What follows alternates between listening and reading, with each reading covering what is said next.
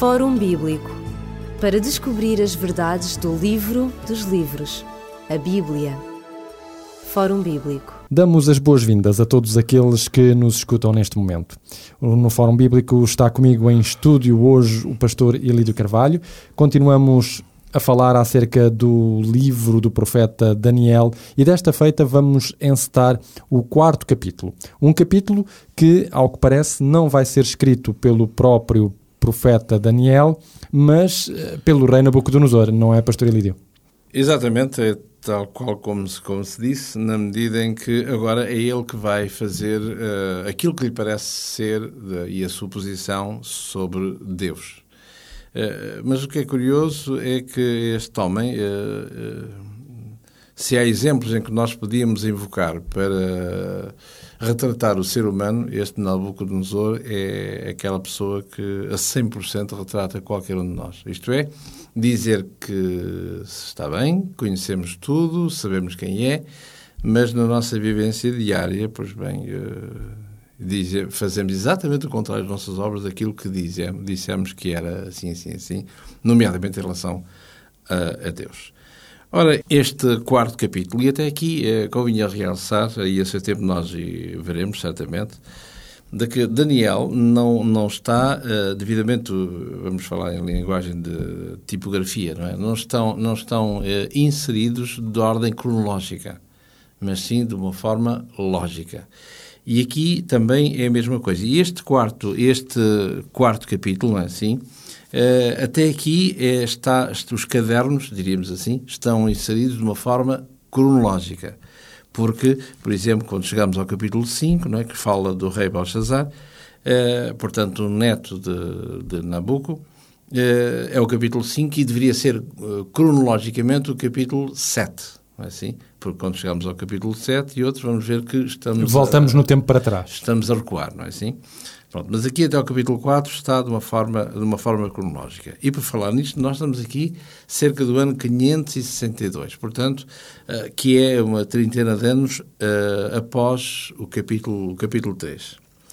E nesta altura, uh, Nabucco já deveria conhecer não somente Daniel, como também o Deus de Daniel, que, como vimos há pouquinho, reiteradas vezes, ele diz agora eu faço um decreto em como uh, o Deus Daniel e dos amigos de Daniel, Sadraque, Mesaque e Abednego, portanto, são, é o melhor Deus do mundo, é o Senhor dos Senhores, é o Rei dos Reis, é o Rei, é o Deus que, uh, que revela sonhos e, portanto, ai daquele que transgredir contra, contra o Deus de Daniel e dos seus amigos. Ele já tinha tido várias experiências, portanto, com, com o Deus de Daniel e dos amigos, e, e a cada experiência ele voltava a fazer uma espécie de decreto, era um decreto-lei que nunca era cumprido. Não, não de facto nunca era cumprido. Exatamente. E aqui, e aqui ele diz logo no, neste prólogo do capítulo 4, não é? Portanto, no verso 1, Nabucodonosor, rei a todos os povos, nações, tribos, uh, nações e línguas que moram em toda a terra, paz seja convosco. E agora no verso 2 diz: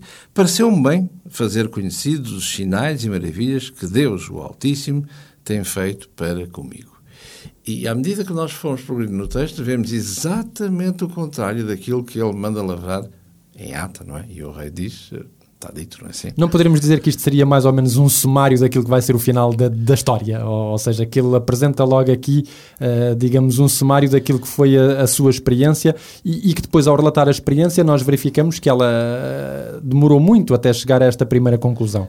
É verdade que é um capítulo que não é profético, não é? e como tal, ele, ele vai dizer isto, vai-se passar qualquer coisa como iremos ver, e no final dessa coisa, não é? Que é tremendamente grave, porque estamos a falar num contexto pré-clássico, portanto é, é, grave mesmo, uh, porque a história o revela, e, e, e, vemos aqui que ele vai uh, dizer, no fundo, é, se quisermos, é uma. É um, é um, é um eterno retorno, se quisermos, ou seja, o, o princípio ir-se-á ir colar ao fim, como fosse uma, uma, uma circunferência.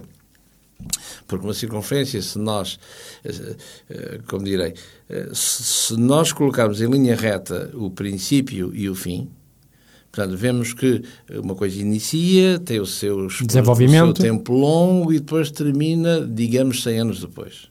Mas agora, se agarrarmos nas pontas e se as unirmos, Portanto, logo, o que é reto, se agarrarmos as pontas e as unirmos, portanto, fará como fosse uma circunferência, vemos que o, o início se une ao fim. É? Exatamente, correspondem. E aqui nós encontramos isso onde ele vai dizer, pareceu, verso 2, pareceu bem dar conhecidos sinais e maravilhas que Deus, o Altíssimo, tem feito para comigo, que no fundo, se quisermos, é, como disse muito bem, é o resumo daquilo que nós iremos ver, que vai, uh, vai apanhar, portanto, uh, todos os eventos, os acontecimentos do, do fim da história, que, que, faz parte e que compõe este, este capítulo 4. Mais uma vez, neste capítulo 4, nós vamos ter um sonho que tem semelhanças e tem uh, diferenças em relação com o sonho que Nabucodonosor teve no capítulo 2. É, é, aqui, é, como sempre, não é? Convém realçar que os sonhos não é que sejam em demasia, não é? De uma forma excessiva, mas é para a mentalidade da época, e não podemos analisar isto em função dos nossos dias, o que é evidente, porque são coisas que ficamos sem entender, não é? Para não lhe chamar caricatas. É, que o Deus, o rei, era um Deus, a emanação, se quisermos, dos deuses na Terra. E a forma de comunicar, hoje temos N formas, não é? Mas de uma forma uh, transcendente, etérea, é exatamente os sonhos e as visões. E ele, ao ter estes sonhos, portanto, os deuses uh, do qual ele fazia a ponte, uh, tinham qualquer coisa a comunicar. E, uma vez mais, irá, e assim, assim será. E ele, ao ter esse sonho, como sempre, vai repetir, uh, vai dar os mesmos passos como sempre deu, apesar de, como vimos, de louvar o Deus Daniel e os seus amigos. Reconhecer que os deuses nacionais uh, não são os deuses verdadeiros, os deuses existentes, não é? Ele reconhece isso de uma forma escrita, só que na praxis, no dia a dia, eh, demonstra exatamente o contrário. É verdade que é toda uma vivência, não é assim? E o, um passado não se consegue porque fomos feitos ali, fomos nascidos ali, fomos uh, educados ali, uh, e educar é como. E é verdade, por isso é que educar é, é, é de certa maneira, é, é corrigir, é castigar, não é? Porque se nós somos uma tábua rasa, como se diz, à nossa nascença, para inscrever, hoje na linguagem informática é fácil entender, para inscrever no disco duro, assim, que é a nossa mente, a coisa vai. Uh, mas quando é para corrigir as coisas já é mais complicado, não é assim? Uh, por isso é que há uh, o, o, modo natural e o modo e, e, a maneira como nós aprendemos as, as boas maneiras, a etiqueta, e isso é corrigir, não é assim? Porque naturalmente nós comemos com, com a mão, natura, com a mão na boca, não é assim? Naturalmente nós penteamos com o primeiro pente à face da terra, cinco dedos, não é assim? Uh, espetamos pela cabeleira abaixo, não é assim? Que é o primeiro pente. Uh, naturalmente nós ao comermos à mesa estamos com uma galinha, não é? A penica, estamos... Uh, vergamos-nos para ir buscar o, a, a sopa ao prato, quando a etiqueta diz que é exatamente o inverso. Portanto, é a mão que deverá levar do prato à boca, não é assim? E isto, à forma de fazer, vai, de certa maneira, corrigir, castigar, não é? Embora seja educar. Educar é exatamente, de certa maneira, corrigir, castigar, mas uh, para quê? Para, para contrabalançar aquilo que naturalmente não é o mais correto, embora seja o mais prático. Ora, e, e aqui, uh, este homem, realmente, a diversos níveis, é é um paradigma de todos nós, é? de dizermos uma coisa e reconhecermos a coisa, uh, intelectualmente falando, que é mesmo assim, só que a nossa vivência diária mostra um, um bocadinho o contrário. Bom seria que fosse diferente para contente de toda a gente, não é? Mas estamos no plano espiritual, Deus quer mudar-nos, Deus quer transformar-nos e, como tal, não poderá ser como nós queremos, mas sim como Ele quer. Isso faz lembrar, se permitir, aquilo que Paulo irá dizer mais tarde, não é? Eh, nesta condicionante, se, se alguém, nós somos novas criaturas, mas é se estivermos em Cristo. Se alguém está em Cristo, nova criatura é o problema do se, não é? Portanto, essa nova criação não depende de nós, mas depende desta terceira pessoa que nós convidamos a habitar plenamente em cada um de nós. Que é Deus. Nabucodonosor estava tranquilo, sossegado em casa, próspero no seu palácio, quando de repente ele é sacudido, portanto, por um sonho, por uma revelação divina, digamos assim. E, e, mais uma vez ele sente-se perturbado. Ora, o que é que este rei, ao contrário do, do capítulo 2, desta vez ele sabe o sonho, desta vez ele lembra-se. O que ele procura é o significado. E, e, mais uma vez ele chama, portanto, os magos e estes não atinam com o significado a dar ao sonho. E é Daniel que vai intervir. Qual é este sonho? Qual é então o seu significado? Nós encontramos, uh, lendo o profeta Daniel, capítulo 4, e a partir do verso 10 até ao verso 17, inclusive, encontramos aqui uh, o sonho propriamente dito. Ele diz assim: Era, Eram assim as visões da minha cabeça, na minha cama, eu estava olhando e vi uma árvore no meio da terra, cuja altura era, era grande. Crescia esta árvore e se fazia forte de maneira que a sua altura chegava até ao céu e foi vista até aos confins da terra. Vemos aqui, eh, de certa maneira, neste, neste pequenino comentário, se quisermos, acerca do verso 11, esta árvore que era tão grande que chegava até ao céu. Eh, de certa maneira, eh, não esqueçamos que estamos em, em Babilónia, e como tal, se estamos em Babilónia, lembrar-nos-á da Torre de Babel, que também era a ideia de chegar ao céu, de sermos não somente com a dupla função, caso houvesse um dilúvio, não é? Nós estaríamos protegidos e também chegar ao céu para vermos o que é que se passa lá em cima. Que não seja o Deus único habitante do céu que manda e desmanda e nós limitamos-nos a sofrer ou a passar por cima de nós aquilo que arbitrariamente os deuses decidem do homem. Ora, e, e vemos aqui também, por outro lado, é, é uma forma enfática da grandiosidade aos seus olhos deste, deste rei, não é assim? E deste reino. Porque ele nunca esteve contente com o primeiro sonho, daí ele obstinadamente, eu, eu, realmente sonhei, mas não sei o que sonhei, mas sei que tenho cá uma ligeira impressão inconscientemente que não é o melhor para mim, para, os meus, para aquilo que eu pretendia. E então, esta, esta, este sonho desta, desta árvore, que nós por enquanto só sabemos que é uma árvore, mas repararemos já que uma árvore uh, irá acontecer ou não alguma coisa à árvore, não sei, não sabemos. Mas uma coisa é certa por aquilo que já sabemos, tem que ser grande. Exatamente. Como eu. É visível e eh, não é só visível no espaço horizontal, ela eleva-se verticalmente. A todos os níveis da Terra. E como, como tal, eh, vamos vendo, tentando sempre contrariar aquilo que, na verdade, o Deus diz, o Deus dos deuses, como ele diz, eh, tem e espera para ele, contrário àquilo que ele espera para si próprio.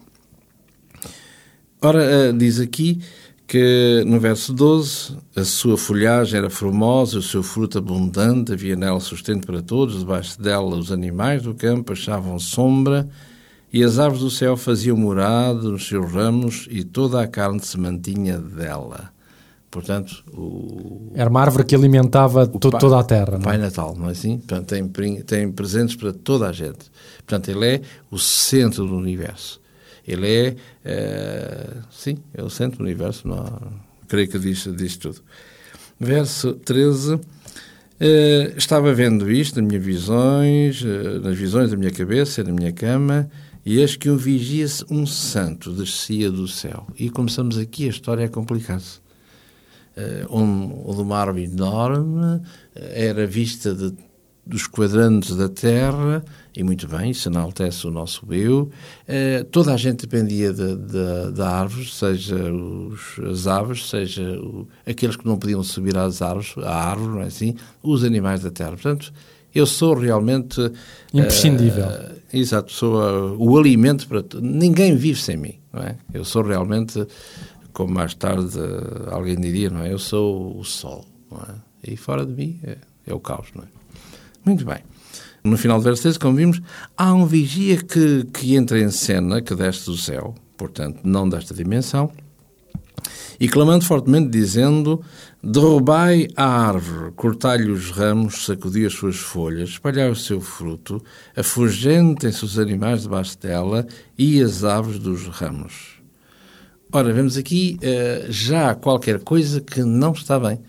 E, portanto, é sempre uh, alguém de cima, não é? de outra dimensão, eh, exatamente como na estátua que veio uma pedra sem mão, portanto, que não é desta dimensão, e este sem mão uh, quer exatamente dizer isso mesmo, que, que, não é da nossa, da nossa dimensão. E, e aqui, este, este, este santo, não é assim? Este ser celeste, vai dizer que uh, para derrubar a árvore e uh, tudo isso, aquilo que era o seu encanto, começa uh, a desvanecer-se aos poucos. E no verso 15 diz assim: Mas, atenção, mas o tronco e as suas raízes deixai na terra com cadeias de ferro e de bronze, e a erva do campo, e seja molhado no orvalho do céu, e a sua porção seja com os animais na grama da terra.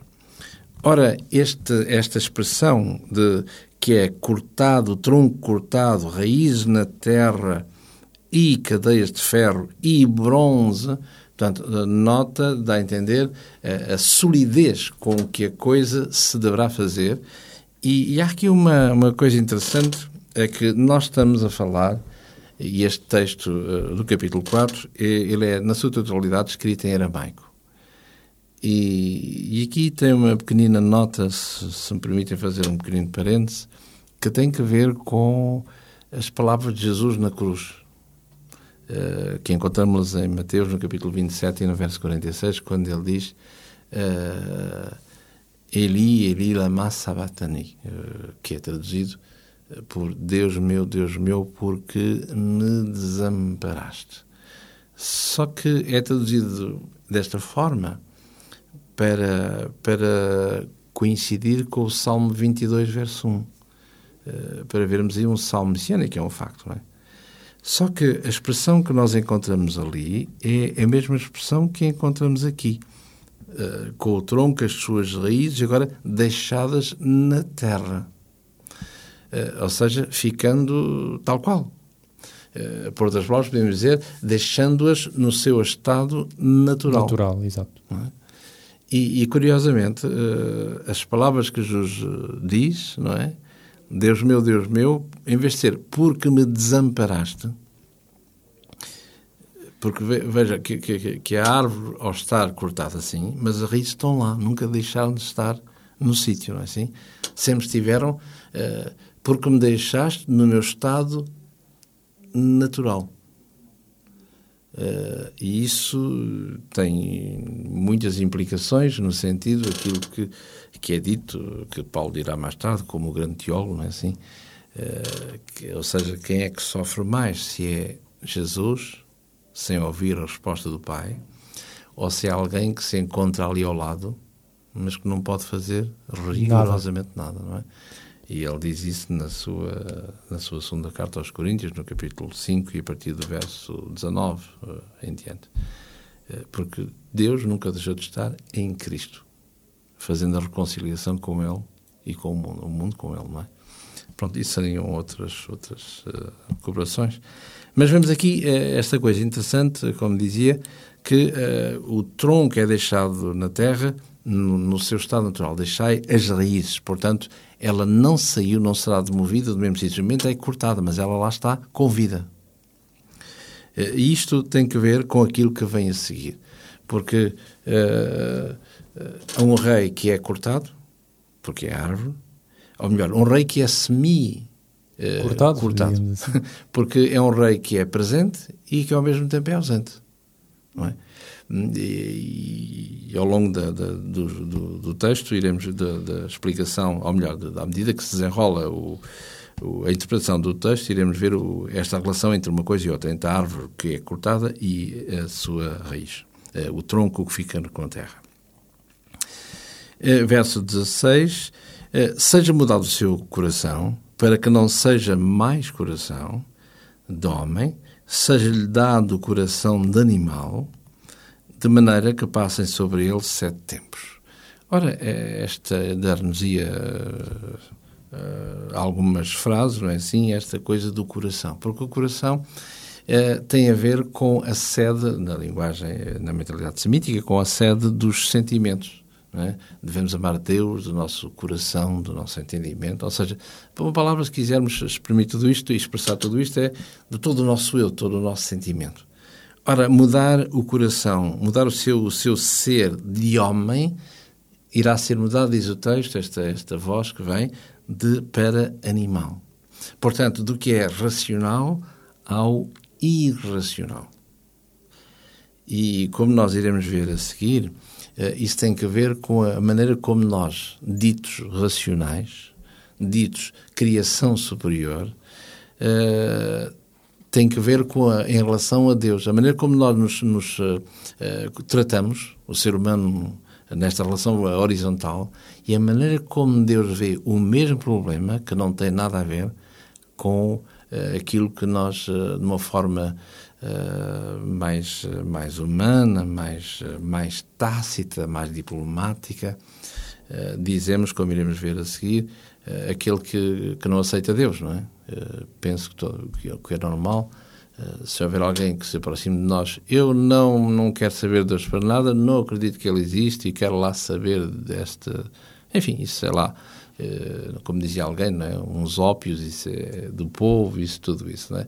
E nós, com todo o carinho, chamamos essas pessoas de uma forma simples de, de ateus e de uma forma mais, mais, mais cerebral de, uh, não é? que, que não têm conhecimento do, destas coisas um pouco mais, mais sublimes. Mas iremos ver a seguir. Uh, diz aqui o coração do homem e, e, que passem por ele sete tempos. Sete tempos. O oh. que é que oh. significam estes sete tempos? Aqui é que a coisa torna-se um pouquinho aparentemente complicada, não é? Porque nós dissemos, uh, se os meus, uh, a minha lembrança é correta, não é? Que nós estamos em presença de um texto profético. Não é? Eh, e tanto é porque é o próprio Nabucco que irá escrever para ser um bem, dar a conhecer o que Deus tem feito por mim na sua misericórdia e na sua grande e profunda paciência para comigo. Ora, setembro. Se nós, em vez de andarmos aqui, eh, para já, mais tarde iremos fazê-lo, é verdade, porque estamos em presença de textos proféticos, não é o caso. Ora, se nós lermos aqui, convém sempre, quando nós tivermos dúvidas, que não possamos uh, fazer uso de qualquer escola de interpretação ou nós sermos, uh, permitam... Inventarmos qualquer coisa. Exatamente, dizer o que é que será isto, ah, isto deve ser assim, para puxar a brasa à nossa sardinha ou a qualquer interpretação que nos valha, não é? Porque não podemos esquecer que a palavra de Deus é uma biblioteca, não é? Uma biblioteca tem cerca de 66 livros, escritos por cerca de uma quarentena de autores e ao longo de 1600 anos de existência. Portanto, são pessoas diferentes, em culturas diferentes, em, em graus académicos diferentes e pessoas que nunca se viram, não é? Mas vemos que não há uh, contradições, porque o Deus é o mesmo que os inspirou. Ora, uh, uh, isso quer dizer que em vez de eu estar a inventar, ou talvez uh, uh, por mero acaso acertar, não é? Então deixemos que o próprio, se houver no próprio texto alguma coisa que o mostre, melhor, é o próprio autor, o próprio escriba que escreve e diz isto é isto. Não é? Ali não fui tão claro, mas aqui sou. É? Ora, se nós lermos, por exemplo, nesta, nesta termo aqui, esta palavra de, que é traduzida por, por tempos, não é assim? Uh, se lermos aqui, um pouquinho mais à frente, no mesmo Daniel, no capítulo 11, uh, eh, ele vai dizer aqui, no capítulo 11 e em particular uh, no verso 13, este capítulo 11, Daniel, que, enfim, que não é, não é um, um capítulo muito fácil, quando lá chegarmos, mas no verso 13 diz assim: Porque o rei do norte tornará e porá em campo uma multidão maior do que a, do que a, primeira, a primeira, isto é, ao cabo de tempos, ou seja, anos. Anos, exatamente. Portanto, não sabemos quem é esta coisa do Rei do Norte, não chegámos lá, mas estamos só a tirar o texto pelo texto, ao cabo de tempos, que, ou seja, anos.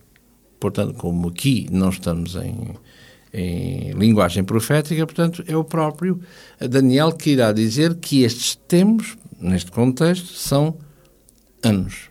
E anos uh, parece que são uh, anos uh, de homem, portanto, anos literais.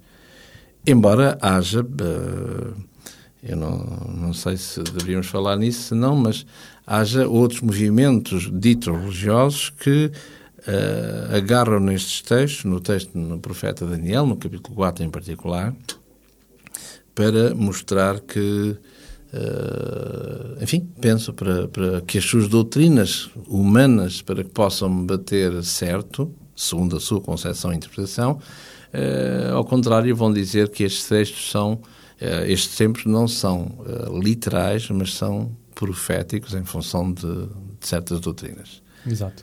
Nabucodonosor então pergunta diretamente a Daniel: uh, Tu, pois, Belshazzar, diz a interpretação, porquanto todos os sábios do meu reino não puderam fazer-me saber a interpretação, mas tu podes, pois há em ti o espírito dos deuses santos. Portanto, Nabucodonosor reconhece as capacidades de Daniel em interpretar estes sonhos e agora Daniel vai realmente interpretar o que significa este sonho. E qual é a interpretação que dá Daniel? Uh, convinha só fazer um pequeno, uh, um pequeno parênteses aí.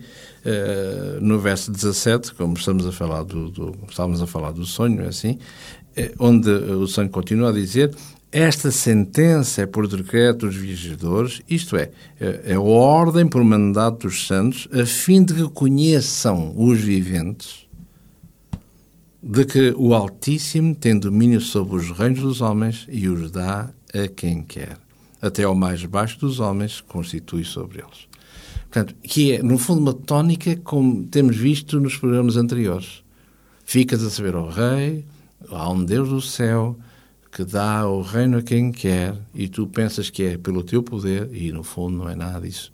É Deus que quer, por razões várias, que tu sejas o rei dos reis em termos de terra neste momento. E isso convinha que nunca esquecesse. E aqui, de novo, é reiterado esse mesmo propósito. E, portanto, diz aqui no verso 18, isto é o em sonhos eu, Nabucodonosor, vi. Exatamente. Daniel compreendeu imediatamente o que é que se passava. É evidente, porque porque ele aqui eh, ele não fez mais não faz mais nada do que lamentar este rei, lamentar no sentido que é um rei teimoso, um rei difícil, é verdade que nesta altura pré-clássica, portanto, o rei era um deus, pois quem, é que ousava dizer, seja o que fosse, e descer deste pedestal humano é, é complicado. Era complicado e claro. temos que reconhecer isso. Assim. Aliás, o, o versículo 19 diz-nos que depois de ouvir uh, esta. Um este sonho, Daniel ficou uh, silencioso. Ele, ele, percebeu imediatamente o que, é que, o que é que estava em jogo. É, porque o que está em causa aqui, e Daniel dá. dá uh, aqui uh, iremos ver, já que falou de, neste verso 19 muito bem, porque Daniel dá, dá a entender aqui que ele vai usar da diplomacia, ele vai reconhecer que é um homem. um homem, portanto, um, um transportado, como é dito, para dizer escravo, vindo de Jerusalém, mas uh, ele reconhece como homem que, que, os seres humanos gostam de ouvir palavras lisonjeiras, palavra tu, ó rei, tu és esse, esse alguém que dura para todo, todo sempre. E segundo uh, uh, aqui a linguagem da época, no sentido epistolar, que é o rei, o rei vive para sempre. Para apresentar-se ao rei. Bom, e agora o que é que é? Ah, aí está aqui, lá, lá, não é? E somos humanos, não é? E, e o nosso ego acima de tudo.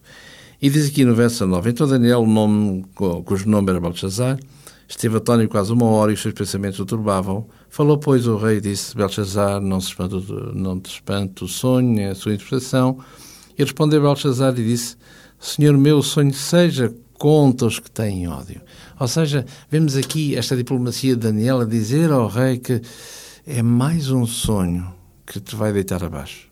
Mais um sonho que colide com a tua a tua, tua autossuficiência.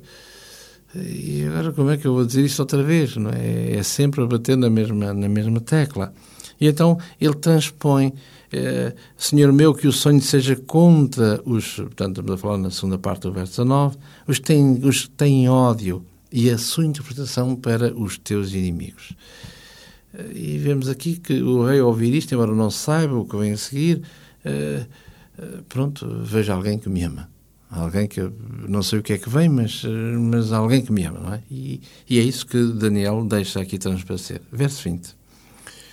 A árvore que tu viste, ó rei, que cresceu, que se fez forte, cuja altura chegava até ao céu e que foi vista por toda a terra, cujas folhas eram formosas, seu fruto abundante em toda a em que para todos havia mantimento debaixo da qual moravam os animais do campo e em cujos ramos habitavam as aves do céu. Verso 22, ó oh, Rei, és tu. Tu que cresceste, fizeste forte. A tua grandeza cresceu e chegou até ao céu, e o teu domínio até às extremidades da terra.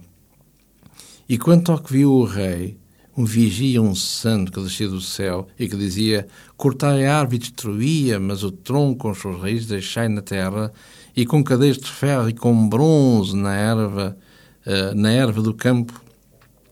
Seja molhado do orvalho do céu, da sua porção, seja como os animais do campo, até que passem sobre ele os sete tempos, como vimos uh, uh, literais. Esta, portanto, ó Rei, é, uh, este é o decreto do Altíssimo que virá sobre ti, meu Senhor.